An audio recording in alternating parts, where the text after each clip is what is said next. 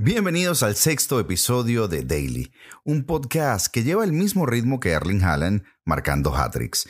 El episodio de hoy, Criptogoles. Comenzamos.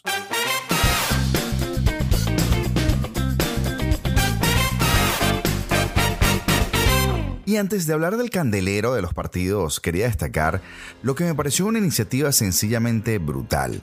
Últimamente no se le puede aplaudir casi nada a la Liga de Tebas, pero la iniciativa de Gold Ball es genial. Si no te has enterado de qué va esto, pues ya te lo explicamos. Después de terminado el Mundial, la Liga Santander y Gold Ball se unen en un proyecto muy muy nice. Por primera vez, los aficionados del mundo podrán ser dueños de uno de los elementos más deseados del fútbol, el balón con que se marca un gol. Hasta hoy solamente unos pocos tenían el privilegio de ello y esto es un proyecto que suena a ser una revolución en la historia de los coleccionables. Veamos, cada gol que se anote el balón se va a tomar, se va a sacar del campo en ese momento, va a pasar a ser autentificado y una vez que sea retirado se digitaliza. Y digitalizado pues se subirá a la web 3 y de esta manera al pues colocarlos en formato digital podrás adquirirlos y de la misma manera podrás participar en el chance de, de, también tener el mismo balón en físico. Definitivamente pues una idea revolucionaria y de cómo se puede integrar lo que son los nuevos tiempos con las tradiciones sin que se vean afectadas en su esencia. Ahora sí, pasamos al campo de batalla. Barcelona gana, pero pidiendo la hora. El líder de la Liga Española, el Fútbol Club Barcelona, mantiene el pulso y el liderato. Poco a poco el relato del cruifismo va quedando atrás para darle paso a los resultados. No en vano hemos visto últimamente mucha practicidad en Xavi jugando por ejemplo con cuatro centrocampistas y utilizando la clásica figura de un 9 para fijar centrales y cosas por el estilo. El recurso de los centros a la olla también por ahí aparece con más frecuencia y es que al final, como se dice en estas tierras, cash is king, lo que traducido al idioma futbolero sería algo como lo importante son los tres puntos.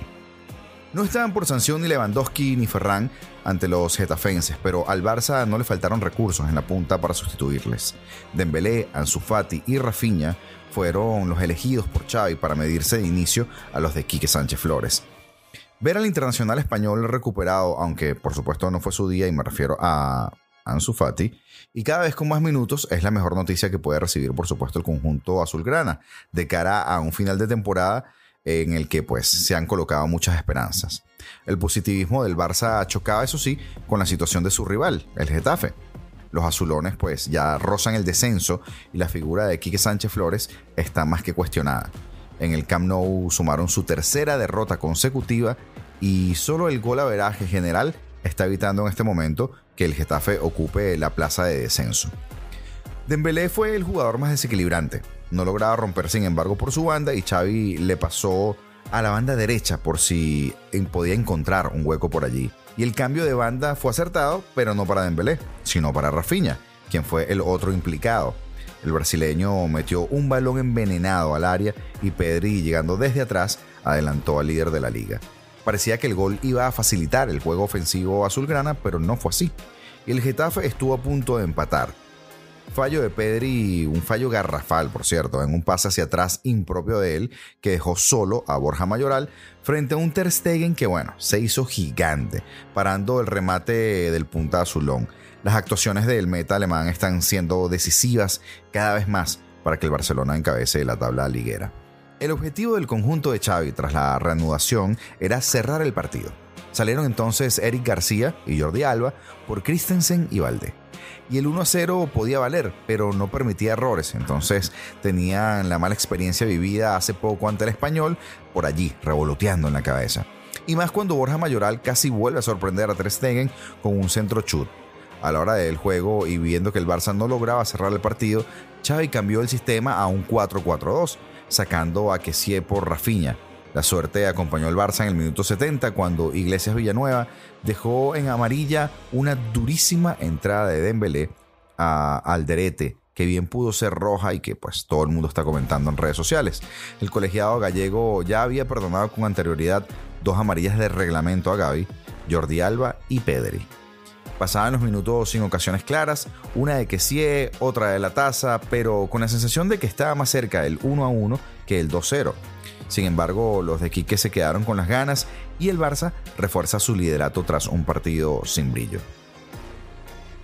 Y el Madrid dijo presente. Mientras tanto, en el hermoso San Mamés puede que pareciera algo lógico, pero no sencillo, la exigencia del Athletic en casa demandaba una alineación dinámica, nueva, y la cerámica, o sea, el partido pasado del Madrid, dio la solución.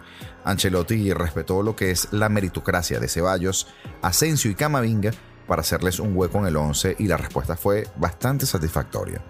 Excepto un buen arranque rojiblanco con Nico Williams explotando el uno contra uno ante Mendy, el Madrid tuvo el ritmo necesario para imponerse en el verde con y sin balón.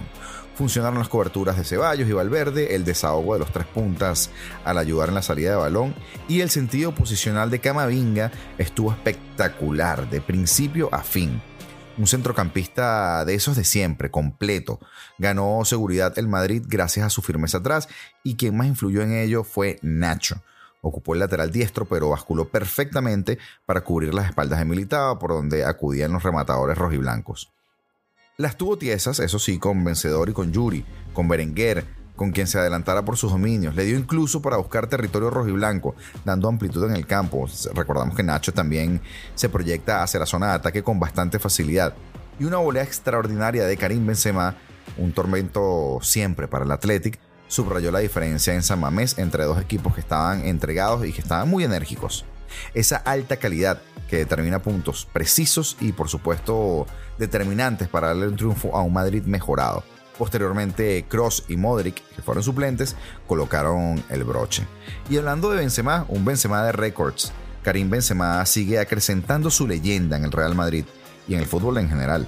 Con su gol en San Mamés eh, sirvió para abrir el camino hacia la victoria frente al Athletic, pero logró igualar las 228 dianas que lo colocan junto a otro mito de la entidad blanca, a Raúl González, el siguiente objetivo en la lista del francés es Hugo Sánchez y probablemente lo alcance esta misma temporada, ya que el mexicano anotó 234 tantos en competiciones domésticas, o sea, 6 tantos más de los que lleva Karim hasta el momento. Al frente de la clasificación histórica de la liga se encuentra Leo Messi con 473 goles, mientras que 5 de los 6 siguientes jugadores en esa lista de artilleros han vestido la camiseta del Real Madrid. Así la segunda posición es para Cristiano con 312 goles, seguido por Telmo Zarra que marcó 253 con la chamarra del Athletic Club. Por detrás está de, de esta figura del Vasco está Hugo Sánchez y los dos siguientes son los mencionados, Benzema y Raúl empatados ahora mismo, pero posiblemente por muy poco tiempo. Su importante gol en San Mamés reafirmó el gran momento de forma que está teniendo nuevamente Benzema desde la vuelta del Mundial de Clubes de Qatar. Durante su último mes, su media es de gol por partido, anotó doblete contra el Valladolid y sendos tantos ante el Villarreal, Valencia, Barcelona y Athletic. Y en Inglaterra, todo igual. El Arsenal ya se ha puesto definitivamente el traje de candidato a la Premier. Los de Mikel Arteta salieron a batirse contra el Manchester United con la presión del City al que veían a dos puntos por detrás después de la enésima muestra de músculo de Erling Haaland sobre su espalda. Sin embargo, no hay nadie más fuerte que los Gunners en el fútbol, así dicen. El equipo londinense sobrevivió a un partidazo lleno de alternativas, goles, golpes, de todo, manteniendo intacta su ventaja de 5 puntos con un partido menos, cuidado, en el liderato.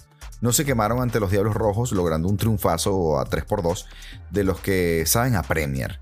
Todavía quedan 19 encuentros y dos duelos precisamente frente al City, pero la sensación tras ganar al Manju es que ya van en serio a por el campeonato. Solo cuatro equipos han llegado al Ecuador de la nueva liga inglesa con 50 puntos o más. Hasta este curso, el que el Arsenal se haya unido a este club es impresionante. Mejoran los 45 de los Invencibles tras 19 actos. Poca broma, ¿eh? y lo de Haaland, pues de locos. El Manchester City no falló. El conjunto de Guardiola derrotó 3 a 0 al Wolverhampton de Julian Lopetegui, metiéndole presión, por supuesto, al Arsenal antes de que jugara. Se colocaron a dos puntos de liderato antes de ese duelo de Gunners y el Manchester que acabamos de comentar. El partido, pues por supuesto, no podía ser de otra manera, lo terminó desnivelando Erling Haaland. En 54 minutos y 14 entre su primer y último gol, el delantero noruego trituró a los Wolves marcó de cabeza tras un centro medido de Kevin De Bruyne, que por cierto es su mejor socio, ya que le ha dado 7 pases de gol y que lleva 12 asistencias. En la segunda mitad hizo el 2 a 0 después de un penalti de Neves sobre Gundogan y finalmente cerró con su hat-trick tras un fallo de Sa que Maré escogió dando el 3 a 0. Un huracán que se llevó por delante todo lo que veía a su paso. En Italia, en Italia las aguas siguen movidas. La Juve, después de la sanción, solo logró empatar frente al Atalanta, mientras que el Nápoles sigue con ese paso firme hacia su título liguero. Los de Spalletti ganaron en Salerno a la Salernitana gracias a los goles de Di Lorenzo y Osimhen, para así aventajar al Milan, segundo y con un partido menos. 12 puntos de diferencia. Mal lo tienen que hacer realmente los del Napoli para que no se les dé el título este año. El Napoli no desaprovechó la oportunidad de ampliar su ventaja frente a la clasificación al medirse al Salernitana, que está en la zona baja de la tabla. El Salernitana supo aguantar prácticamente todo en la primera mitad gracias a las paradas Memo Ochoa, pero no fue suficiente. El portero mexicano fue el más destacado en un encuentro que solo tuvo un protagonista, el conjunto visitante. Y de allí saltamos a Arabia porque Cristiano debutó. Debutó después de cumplir sanción y ser parte del All-Star de la Liga Saudí eh, en partido amistoso frente al PSG, que ya reseñamos por acá en replay. Cristiano por fin debutó oficialmente con el Al Nasser, partido legal, partido no amistoso, 24 días después de haber anunciado su fichaje por el club árabe. Lo hizo con una victoria frente al Etifak, una medida un equipo de media tabla cuyo jugador más conocido es el sueco Quaison. No tuvo mucha suerte, pese a haberlo intentado de todas las maneras posibles. Hasta una chilena se quiso sacar de la chistera, pero el capitán del Al Nacer no pudo facturar en su debut. Y así comienza una semana nueva cargada de fútbol. Te recordamos que a mediados de semana se estará jugando también la Copa del Rey y solo nos queda por nuestra parte despedirnos agradeciéndote que hayas estado en un capítulo más de Replay, el podcast y que por supuesto nos sigas en todas nuestras redes, en TikTok, en Instagram, en Facebook, en YouTube. Así que gracias por estar allí y recuerda que si eres amante del fútbol, este es tu espacio. Nos vemos o nos escuchamos en el próximo.